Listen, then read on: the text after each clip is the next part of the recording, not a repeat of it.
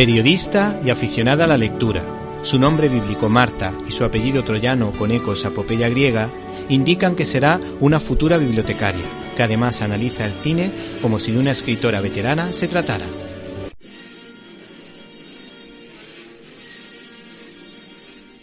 En este programa os traemos la película gigante del año 1956, protagonizada por Rock Hudson, Elizabeth Taylor y James Dean.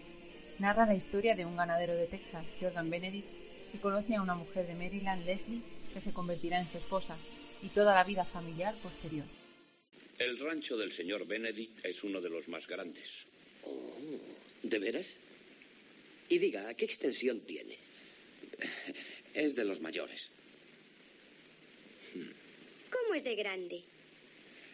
Pues eh, hay uno o dos iguales al mío por allí mismo. Y en las llanuras de la costa hay dos o tres más grandes. Bueno, señor Benedict, no puede ser más explícito. ¿Qué tamaño tiene su finca? ¿50.000? ¿20.000 acres?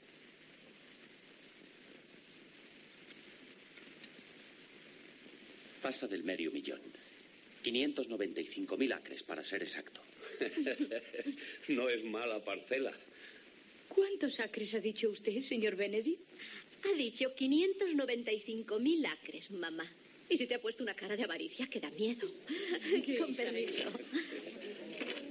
¿Nos acompañará al baile, señor Benedict? Le gustará sin duda. Ah, no, muchas gracias, señorita Leslie. Eh, Con estas ropas no haría buen papel.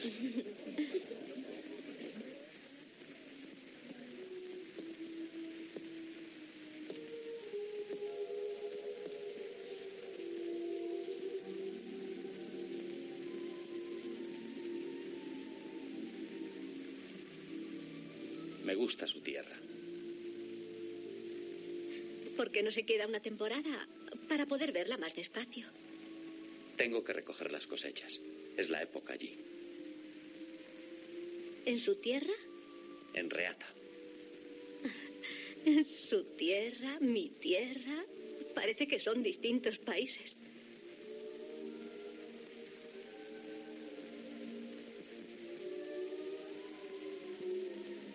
Tal vez le gustase visitarla, si tiene ocasión.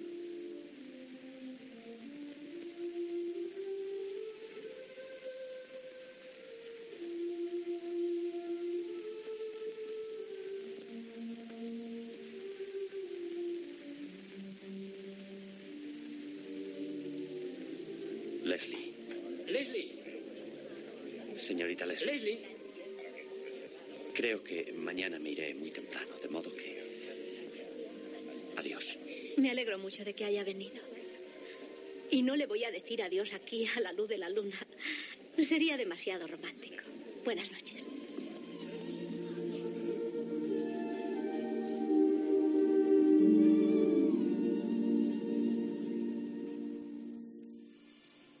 Tras la boda, ambos vuelven a Texas, donde Leslie tendrá que acostumbrarse a una vida más dura y a lidiar con la hermana de su marido, que lleva la casa.